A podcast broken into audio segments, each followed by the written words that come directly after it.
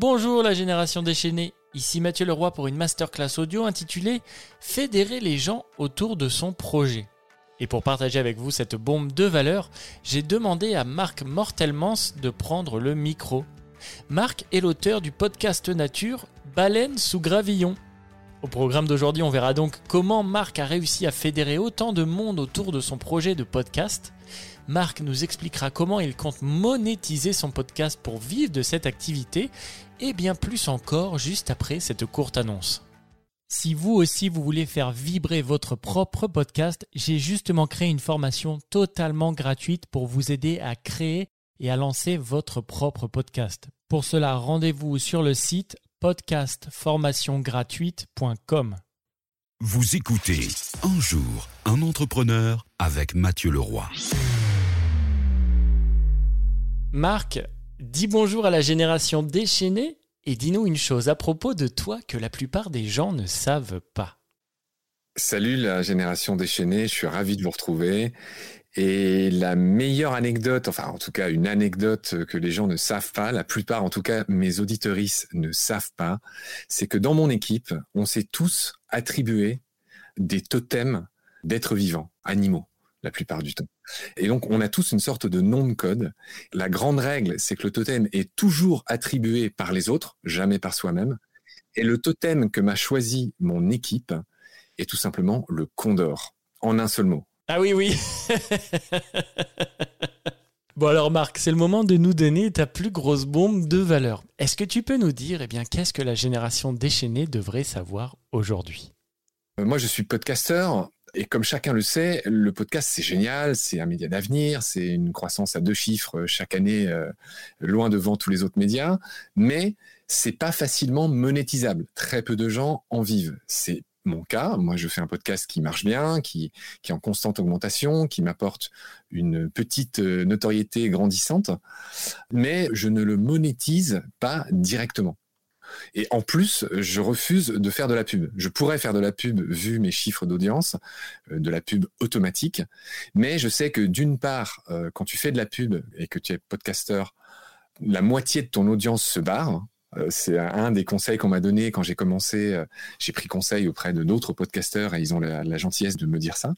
Enfin, c'est pas la peine de faire de la pub trop tôt. Et puis moi, de toute façon, je trouve ça un peu laid et chiant et donc j'en fais pas. Et donc voilà. Donc moi, depuis le début, je savais que je devrais trouver d'autres moyens de gagner ma vie parce que euh, je fais pas un podcast gratis prodéo. C'est-à-dire que là, ça fait un an que j'ai investi de mon temps de ma passion, de mon énergie sur ce podcast toutes les nuits et une grande partie des week-ends, donc euh, un peu en mode passion, j'imagine comme toi au début. Et voilà, j'ai toujours su que, euh, enfin, c'est pas mon but premier, mais je veux et je dois en vivre. Donc voilà, donc je sais pas si ça répond à ta question de bombe de valeur, mais voilà, moi, je, savais dès le départ que je devrais trouver un moyen de tirer des marrons du feu, si j'ose dire, de ce podcast. Mais alors, pourquoi au final lancer un podcast quand on a envie d'être entrepreneur? Pourquoi lancer un podcast? Pourquoi tu l'as fait, toi? Alors, je suis pas sûr que cette réponse te plaise. J'ai lancé mon podcast dans un contexte particulier. Euh, si tu veux, moi, j'ai plus l'âme d'un journaliste, d'un éternel curieux, d'un podcasteur, enfin, d'un auteur, je sais pas comment tu vas appeler ça, qu'un entrepreneur. Cela dit, je me considère aussi comme un entrepreneur et de fait, je suis auto-entrepreneur pour l'instant. Et puis même dans ma vie d'avant, j'étais aussi auto-entrepreneur. Je suis réalisateur de films institutionnels, en fait. Et puis encore dans la vie d'avant, journaliste dans plein de trucs. Mais je vais en rester euh, à ce que j'ai fait en dernier. Et donc, la Covid a anéanti, en fait, tout le travail que j'avais. Et donc je me suis retrouvé au début du premier confinement euh, seul, un peu désespéré par d'autres choses qui n'ont peut-être pas leur place ici. Et donc euh, j'avais un peu le choix entre continuer à me morfondre et faire quelque chose. Et donc c'est là que je me suis dit, ben, ça fait longtemps que tu y penses, euh, crée ce que tu as envie de créer. Enfin, ça paraît complètement débile, c'est un peu ce que disent tous les motivational speakers, je sais pas quoi là. Mais, mais moi, c'est ça. Je me suis dit, tu n'auras pas d'autres meilleurs moments dans ta vie et surtout que c'était pas du luxe, tu vois, c'était soit ça, soit je crevais intellectuellement et même dans l'absolu. Donc j'ai lancé mon podcast, mais vraiment, euh, j'avais absolument rien d'autre à faire. Mais malgré tout, dès le départ, je me suis dit, tu vas créer ton métier. C'est une phrase que j'aime bien. J'étais bien, mais pas hyper heureux comme réalisateur de films d'entreprise. Euh, là, je me suis dit, je vais faire quelque chose qui me passionne, qui a, tu sais, le, fameux ikigai là. Tu vois ce que c'est l'ikigai? C'est être à la convergence de ce que tu sais faire, de ce qui te rapporte de l'argent, de ce dont le monde a besoin. Enfin, tu vois, dans l'ikigai, il y a clairement, euh, faire en sorte de gagner ma vie grâce à ça. Mhm. D'accord. Donc toi, tu t'es vraiment lancé, on va dire, par, euh, par passion, par envie, parce que du coup, tu avais cette envie de, de créer. Euh, mais toutefois, tu t'es quand même dit qu'il va falloir qu'à un moment donné, ce podcast puisse être monétisé puis te rapporter de l'argent pour vivre, quoi. J'en suis toujours là. Hein. Je me dis que ce podcast, de manière directe, ne me rapportera jamais rien. Alors peut-être que ça ne sera pas le cas et peut-être qu'un jour, j'accepterai de mettre, euh, je ne sais pas, d'annoncer un partenaire au début ou à la fin. Il faut pas dire Fontaine. Et si, euh, et ça va bientôt être le cas, on me fait des offres euh, alléchantes, je vais y réfléchir à deux fois. Encore une fois, il y a pub et pub faire de la pub pour, euh, je dis n'importe quoi, euh, une bagnole euh, ou je ne sais pas, un avionneur ou des trucs comme ça, je me tire une balle dans le pied. Je fais un podcast sur la nature et, la protection de la nature. Non, en revanche, je vais pas dire de nom, mais j'ai démarché de grandes institutions qui ont des raisons d'être qui vont dans le même sens que le mien, la protection de la nature. Donc être partenaire d'une telle institution, je pense que ouais, je pense que ça s'envisage, tu vois. Mais même ça, Enfin, sauf si demain euh, je fais autant que euh, Chose à savoir, enfin qui est le podcast le plus écouté en France, je crois aujourd'hui. Je crois que c'est 4 millions d'écoutes par mois. Bon, moi je suis très très loin de ça, tu vois. Et en plus, je suis pas dans un domaine qui est le sexe ou euh, la comédie ou, euh, ou je ne sais pas. Enfin, tu vois, les trucs qui marchent le mieux, je crache pas du tout dessus. Hein. Moi, je suis un peu dans un truc qui a la confluence euh, des sciences, certes de la culture qui commence à être un peu suivi aussi par pas mal de gens. Mais, mais tu vois, je fais un truc qui est long. Je fais un podcast qui fait enfin deux épisodes de 30 minutes chaque semaine. Donc c'est pas un format comment dire facile qui rapporte encore une fois qui parle de zik, de cul ou de, de comment tu vas rencontrer ta prochaine meuf tu nous dis que c'est pas forcément facile de, monétiser son podcast. Tu nous dis que mettre de la pub dans son podcast, c'est mal vu. Euh, souvent, on perd son audience parce que, voilà, apparemment, ça, ça plaît pas trop. Comment tu vois la monétisation de, ton podcast? Est-ce que, est que tu peux nous, nous, donner quelques idées? Parce que quand on a dans l'idée de lancer un podcast et quand on a aussi dans l'idée de pouvoir en vivre un jour, en tout cas, c'est peut-être une question que la génération déchaînée se pose, eh bien, est-ce qu'il y a différentes manières de euh, monétiser son podcast. Ouais, c'est bien résumé de ta part. Euh, en fait, euh, je vais enfoncer peut-être une porte ouverte, mais comme tout le monde l'a compris, je ne pense pas pour l'instant gagner de l'argent directement avec mon podcast. En revanche, j'ai besoin et je veux gagner de l'argent, ne serait-ce que pour vivre. Et donc, je compte sur la petite notoriété malgré tout que m'apporte ce podcast, car il commence à en avoir une. Hein. Enfin, je suis pas en train de, de m'y croire. Il y a plus en plus de gens qui m'appellent, il y a même des invités qui se proposent. Tout ça pour dire que euh, voilà, je mise sur cette, je reste à ma place, je mise sur cette petite notoriété, moi qui suis journaliste, pour la saison prochaine euh, trouver du taf, euh, je sais pas, n'importe quoi sur une radio ou comme chroniqueur à la télé, chose que j'ai déjà faite dans ma vie, ou pourquoi pas dans la presse. Quand je te disais tout à l'heure créer mon travail, là j'en suis à 80 épisodes. Ça va bientôt être le mercato des radios, des télés, tout ça. Puis en plus, j'ai deux trois potes à droite à gauche, et, et donc c'est comme ça que que voilà, je, ne sais pas si je vais réussir, mais, je suis assez tranquille, je suis assez confiant. C'est-à-dire que c'est comme ça que je vais demain euh, chroniquer à la radio, à la télé, euh, presse écrite. Euh, pour d'autres, bah, il y a par exemple là une agence de voyage qui m'a appelé pour que je fasse des conférences chez eux ou que j'accompagne leurs voyageurs, évidemment de manière rémunérée. Donc tu vois, il y a plein de choses doucement qui se mettent en place. C'était ma prochaine question. En fait, je voulais te demander à quoi ça servait de lancer un podcast. En fait, euh, l'idée là, c'est euh, ce que tu nous dis. Alors, tu m'arrêtes si je me trompe. Hein. J'essaie de, résumer. C'est que en lançant euh, ton podcast, en fait, tu cherches à devenir, on va dire, référent dans ton domaine pour eh bien créer des opportunités, que des gens viennent à toi, te proposent bah, peut-être des partenariats, de, de, parler en conférence, etc. Il y a différents moyens de monétiser son podcast, ne serait-ce que de manière indirecte. Il y a d'autres moyens que juste mettre de la pub dans son podcast. En fait, créer un podcast, développer une audience, se créer une petite notoriété, devenir peut-être référent euh, dans ce domaine-là, en fait, permet d'ouvrir des portes, de créer des opportunités, en fait, euh, auxquelles on n'aurait pas accès si on n'avait pas justement créé ce podcast. Il y a deux choses que je veux te dire qui me paraissent très importantes par rapport à ça. Tu parlais de référence et c'est, je pense que c'est bien. Enfin, en tout cas, oui, oui, c'est mon intention. Et j'ai une autre piste d'avenir puisque ton émission s'appelle Un jour un entrepreneur. C'est devenir aussi une référence pour d'éventuels commanditaires clients. Et de fait, c'est déjà mon cas, puisque euh, j'ai eu la bonne surprise d'être appelé par le syndicat national des apiculteurs français, et là encore, si ça avait été des gens qui font des voitures ou des pizzas avec des produits euh, de merde, ça m'aurait pas intéressé. Mais là, c'est des gens qui parlent des abeilles, enfin qui travaillent avec les abeilles, qui font du miel, les apiculteurs. Et donc, ce syndicat m'a appelé tout simplement pour que je lance, que je crée de toutes pièces ex nihilo leur podcast. Ça, c'est la première chose que je voulais te dire. Et donc, demain, ce que je veux faire, ce que je vais faire, c'est que je vais aussi euh, comme le font beaucoup de collègues euh, podcasteurs que je salue, c'est aussi faire des podcasts, encore une fois, qui vont dans le sens de ce que je fais. Je peux pas faire, t'as as compris, des trucs pour n'importe qui. Et je me fais pas plus royaliste hein, en disant ça. C'est juste que clairement, moi, je fais un truc nature. Donc, tu vois, je peux pas faire des podcasts pour n'importe quoi, n'importe qui. C'est, je pense que c'est clair pour tout le monde.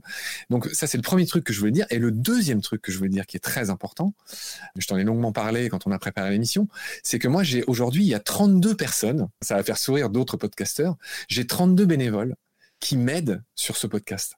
Et donc, à l'heure de réfléchir à fabriquer des podcasts pour d'autres, je ne sais pas, entreprises, institutions, qui seront euh, évidemment agréés par nous, eh ben j'ai alors peut-être pas 32 personnes que je vais salarier demain, mais c'est ce que j'ai dit à tous ceux qui m'ont fait l'honneur de me rejoindre bénévolement, tu vois, comme des chefs, et je les salue tous aujourd'hui. Je n'aurai jamais le temps de dire les 32 prénoms qui ont tous leur petit totem rigolo. Eh ben, je les salue tous parce que sans eux déjà, j'existerais déjà plus, en tout cas pas à la fréquence de deux épisodes de 30 minutes par semaine. Et je leur ai tous dit que ben ceux qui auront l'envie et le talent, ben, demain c'est avec eux qu'on fera les podcasts euh, pour d'autres euh, institutions, personnes, entreprises. Comme tu le sais très bien, tu es toi-même podcasteur. Un podcast, c'est pas juste enregistrer des trucs avec des gens. Il y a toute la com qui va derrière. Il y a éventuellement un souci de photos, d'iconos, de plein de choses. Moi, je fais plein d'autres choses en plus. Et donc, il y a plein de gens dans mon équipe qui font mille choses, qui me déchargent de mille choses que j'ai plus du tout le temps de faire.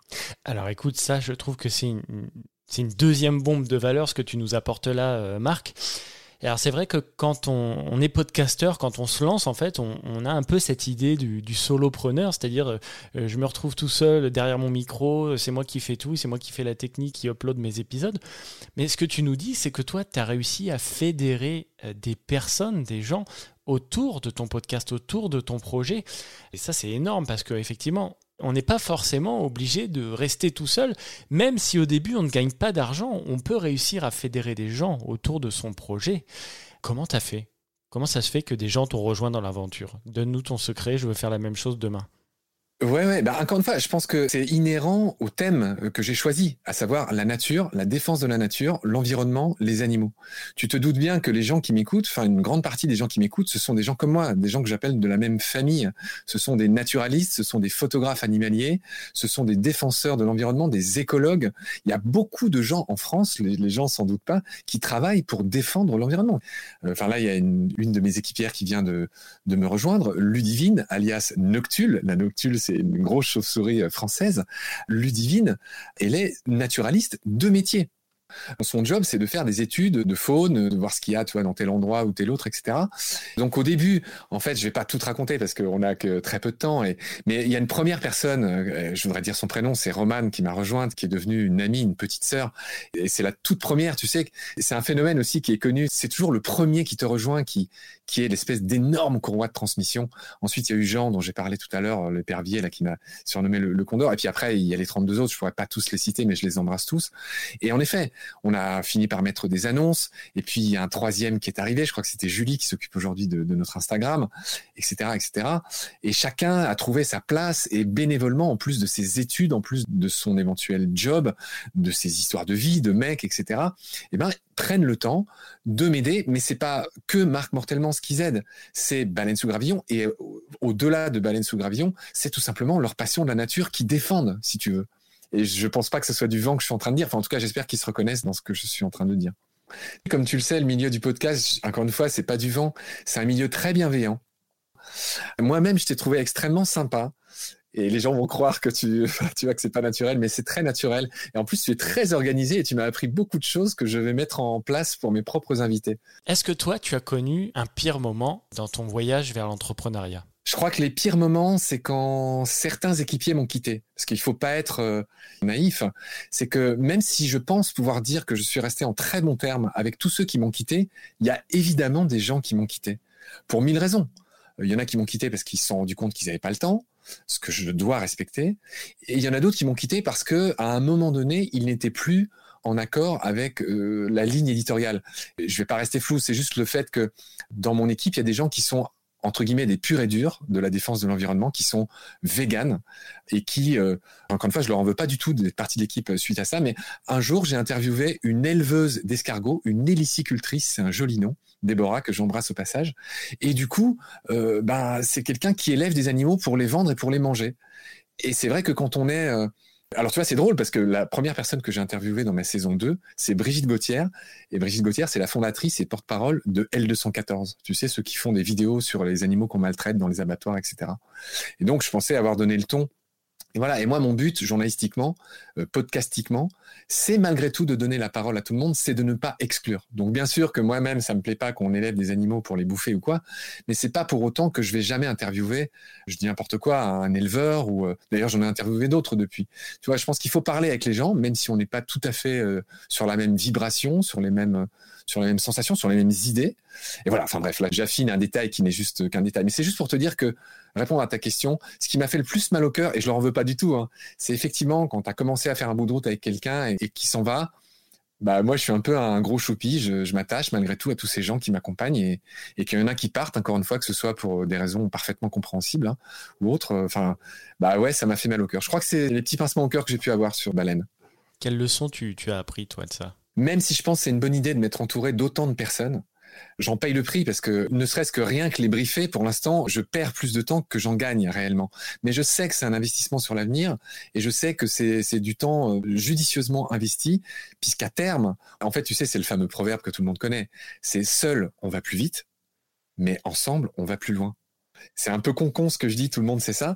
Ça se vérifie euh, dans mon cas. Je t'ai déjà dit que euh, ça fait longtemps que je pourrais plus diffuser deux épisodes de 30 minutes par semaine si j'avais pas cette équipe autour de moi. Tu vois, pour les personnes qui, écoutent le podcast, qui aimeraient, euh, eh bien peut-être aussi lancer euh, son propre podcast, euh, tu vois, porter son message haut et fort, mais qui aimeraient faire comme toi, c'est-à-dire de pas lancer en fait ce projet tout seul, peut-être de s'entourer de bénévoles, enfin de, de personnes qui partagent en fait la même mission. Eh bien, ce serait quoi la première chose à faire? Est-ce que tu n'as pas un conseil à nous donner si demain on a envie de lancer son podcast et puis, euh, et puis de s'entourer? Qu'est-ce qu'on peut faire? Tu nous conseillerais quoi, toi?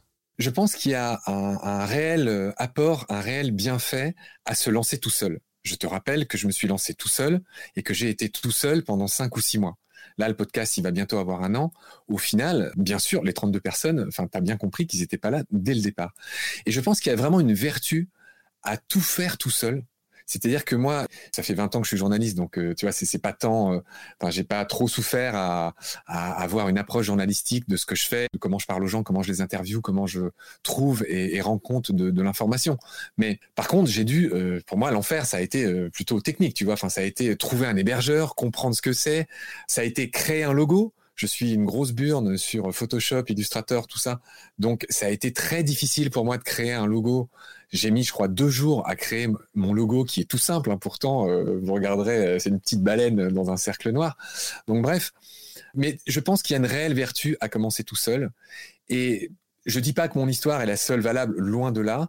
Mais dans mon cas, les gens sont venus ben, quand le podcast existait, quand il avait déjà deux, trois jolis épisodes il faut quand même un peu convaincre à un moment donné. C'est-à-dire que qui va te suivre sur une idée C'est possible. Hein. Il se peut que tu vois, tu dis demain je fais un podcast sur je sais pas quoi, euh, sur un jour et par exemple et un entrepreneur et il y a peut-être 15 personnes qui vont dire ah ouais bah moi j'ai envie d'être ton community manager, l'autre qui va dire ah ouais moi je vais te faire ton logo, mais ça va être beaucoup plus difficile. En fait les gens bah, tu sais très bien, hein, comme moi, on est tous un peu occupés, un peu égoïstes.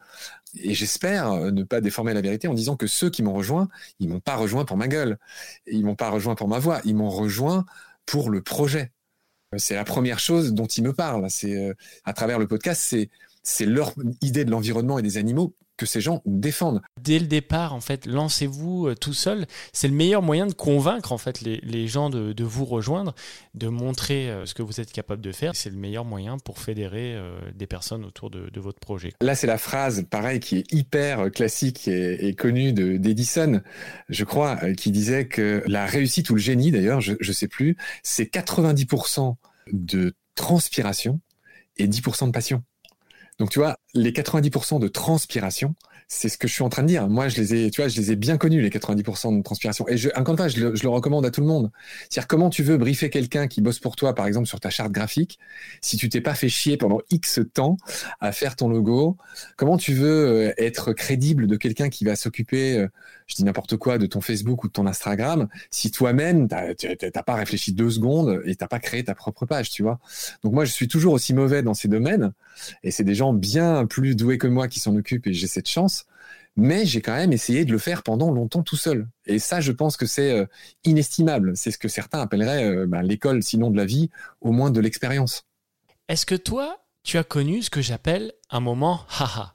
Alors qu'est-ce qu'un moment haha? Eh bien, c'est ce moment précis, c'est cette petite révélation qui, toi, t'a donné envie de devenir entrepreneur. Est-ce que toi, tu te souviens de ton moment haha, Marc? Je suis fan de BD et j'aime beaucoup Franquin. Franquin, c'est le créateur de Gaston Lagaffe et il a écrit une BD à la fin de sa vie, je crois qu'il était déjà peut-être malade, qui s'appelle Idée noire. Et Idée noire, c'est l'anti-Gaston Lagaffe. C'est-à-dire, c'est vraiment de l'humour très très noir. Un gag, par exemple, c'est un samouraï qui se fait harakiri, qui constate qu'il a un ulcère de cancer sur son intestin et qui s'esclaffe au moment de mourir en disant ah c'est génial, du coup j'ai échappé à ça, tu vois? Donc ça c'est Franquin et ses idées noires. Et en fait, ce que j'ai aimé dans l'idée noire, c'est que en quatrième de couve de, cette BD, il y avait écrit comment Franquin en est arrivé à créer ça. Et Franquin raconte que dans toute sa vie de créateur, il avait l'impression que quelque chose le regardait pendant qu'il dessinait pendant qu'il dessinait Gaston Lagaffe et tous ces trucs très rigolos. Et quand il a eu fini Idée Noire, cette impression d'être observé par un œil invisible au-dessus de son épaule a disparu. Il a constaté que l'œil était sur sa page et le regardait. Tu vois, c'est presque hugolien ce que je te dis, euh, et tout ça. Mais bref, tout ça pour te dire que quand j'ai lancé mon podcast et encore plus aujourd'hui, je me suis dit que de toute ma vie, c'est ce que j'ai voulu faire. C'est un peu con ce que je dis, mais cette passion des animaux, les raconter, avoir la chance d'interviewer des experts, euh, des gens qui les connaissent bien, je pense que c'est ce que j'ai voulu faire toute ma vie. Donc, c'est un peu mon œil de Franquin ou de Cain euh, à moi. Bon alors Marc, c'est le moment des questions éclairs. Est-ce que tu es prêt? Oui, est-ce qu'il y avait une chose justement qui toi te retenait pour devenir entrepreneur? Je suis le contraire d'un mec persévérant. Là, là le, podcast Baleine sous gravillon, c'est la seule chose qui a abouti quasiment euh, dans un océan de difficultés et de, parmi mes nombreux défauts, il y a le manque de persévérance et c'est ça qui m'a, je pense, retenu. Alors c'est toujours pareil, hein, entrepreneur, je me reconnais pas trop dans ce terme, mais c'est vrai que de fait, j'en suis un quand même, parce que je suis auto-entrepreneur et, euh, mais voilà, je suis d'abord journaliste, mais d'accord. yes. Euh, Marc, quel est le meilleur conseil que toi tu aies reçu dans la vie? Est-ce que tu t'en souviens? Oui, je m'en souviens très bien. C'était juste avant de créer le podcast. C'est mon pote euh, Florian de Toulon qui fabrique des hélicoptères, enfin bref, et qui m'a eu au téléphone au tout début du confinement, euh, juste avant que je lance Baleine sous gravillon. J'étais au 36e dessous. Et ce mec m'a dit, alors c'est pareil, hein, c'est un peu bateau, je m'excuse auprès de ceux qui nous écoutent. Vraiment, je savais pas où j'allais. Enfin, je, je, disais de la merde, je pensais de la merde. Mes idées étaient pour le coup extrêmement noires. Et ce mec allait plutôt bien parce que lui, c'est quelqu'un de très résilient. Et ce mec m'a dit, tu sais, Marc, Choisis quelque chose, fais-le, engage-toi dedans et fais un pas par jour. Tu verras qu'à la fin de l'année, tu auras fait 365 pas. Est-ce que toi, tu as une citation préférée, Marc? C'est la phrase de Saint Augustin qui a dit ⁇ Celui qui n'essaye pas ne se trompe qu'une fois ⁇ c'est une phrase qui me donne les larmes aux yeux. Je trouve que cette phrase ne résume pas ma vie parce que je l'ai déjà dit, je suis très feignant et très, enfin, pas assez persévérant. Mais tous les grands hommes, je pense que ils ont construit leur vie sous le haut patronage de cette phrase sublime. Celui qui n'essaye pas ne se trompe qu'une fois. C'est vrai. Est-ce que tu veux bien partager avec nous, s'il te plaît, Marc, cette fois-ci, eh bien, une de tes habitudes personnelles qui contribue à ton succès aujourd'hui? Je vais dire un truc un peu un peu bébête pour alors là je vais voler à une attitude moindre que celle des dernières questions. Euh, je vais te parler de l'économie d'échelle. Je reprends mon exemple de Ena que je viens d'interviewer pendant cinq heures.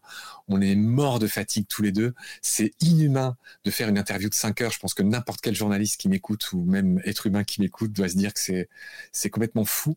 Mais en fait, c'est ce que j'expliquais à Ena Ça me permet des économies d'échelle folles. C'est-à-dire que je traite le son sur un seul fichier son, alors qui est très long, hein. mais euh, du coup, euh, du coup, je morcelle, si tu veux, un gros morceau de son en six numéros et ça m'évite six fois la même manipulation, tu vois. Et aussi, ça me donne une espèce d'unité qui fait que Bah là, c'est pas un épisode que j'ai enregistré, c'est six. Et comme tu peux l'imaginer, ben, six épisodes, moi, ça me fait euh, trois semaines d'écoute, à raison de deux épisodes par semaine. Donc en gros, voilà, le mot clé, c'est économie d'échelle. Et moi, c'est un truc, tu vois, c'est un petit euh, sacrifice euh, dans ce versant entrepreneur que je ne suis que si peu.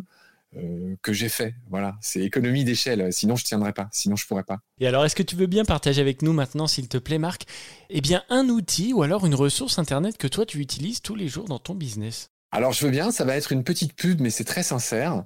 Ce qui a changé notre façon de travailler avec mon équipe, c'est un outil qui s'appelle Slack. Alors là encore, je pense que tout le monde doit connaître et peut-être beaucoup l'utilisent.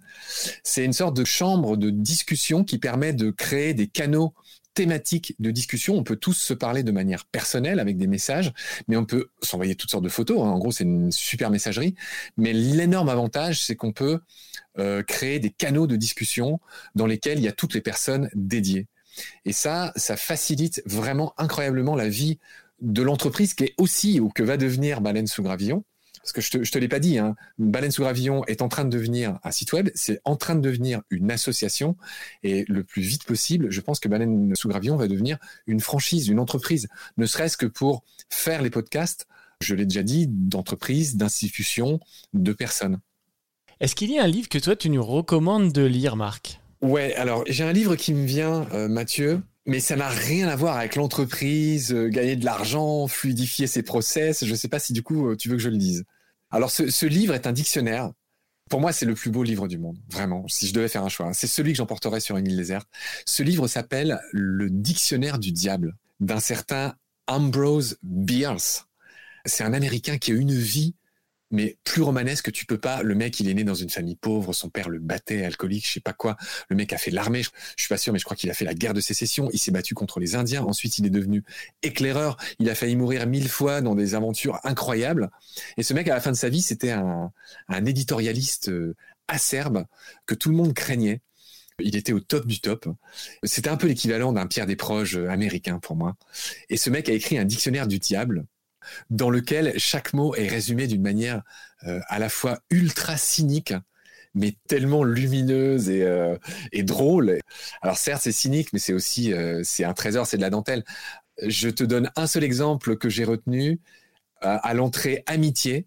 À peu de choses près, il y a écrit embarcation à plusieurs places par beau temps et monoplace en cas de tempête je, crois que c'est quelque chose du genre. Je, le dis beaucoup plus mal que lui l'a dit. Chaque mot, enfin, tu vois, c'est un petit bouquin hein, de la taille d'un petit roman qui se lit euh, très très vite. À chaque fois qu'on me pose cette question, je réponds à un livre différent. Et aujourd'hui, c'est le Dictionnaire du diable d'Ambrose Bierce. Fut un temps, je l'achetais en 10 exemplaires et je l'envoyais à mes amis et aux femmes que j'aimais. Imagine que tu te réveilles demain matin dans un monde tout nouveau, bon, identique à la Terre, en fait, rien n'a changé, mais c'est juste que tu ne connais plus personne et que tu as tout perdu tes clients, ton business, ton argent. Par contre, tu possèdes encore deux choses qui sont tes connaissances intellectuelles et ton expérience. On te donne, allez, un ordi portable et 500 euros. Qu'est-ce que tu fais concrètement, Marc, quand tu te réveilles demain matin pour te refaire? Je vais te dire un truc, en fait, Mathieu. Non, mais c'est que là, j'ai qu'une envie, c'est justement de ne plus voir d'ordinateur et de ne plus avoir besoin d'argent. L'ordi, je le fuis. Le pognon, ça m'intéresse pas.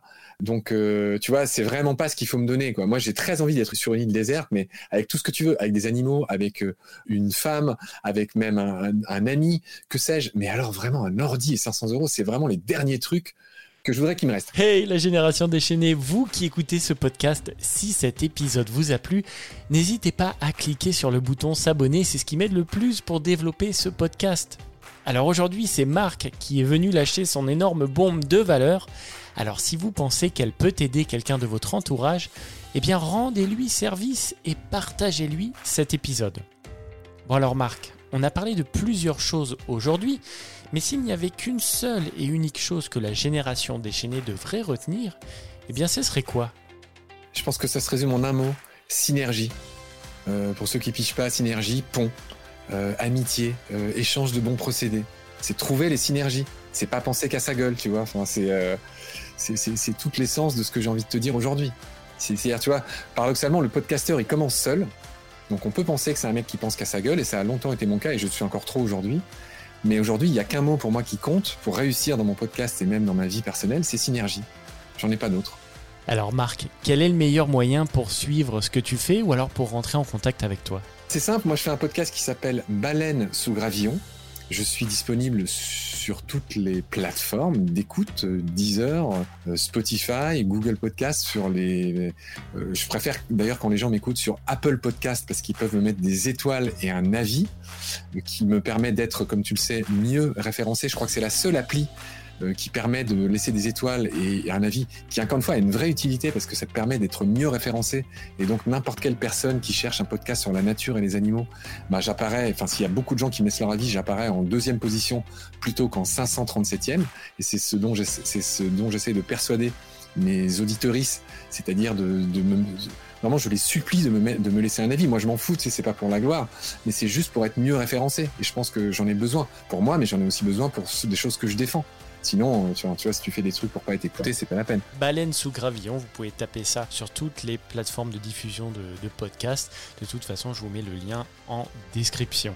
Hey la génération déchaînée, je vous le dis et je vous le répète tous les jours, nous sommes la moyenne des 5 personnes que l'on fréquente le plus et vous venez juste de passer un moment avec Marc et Mathieu. Alors gardez la flamme et surtout, surtout, passez à l'action.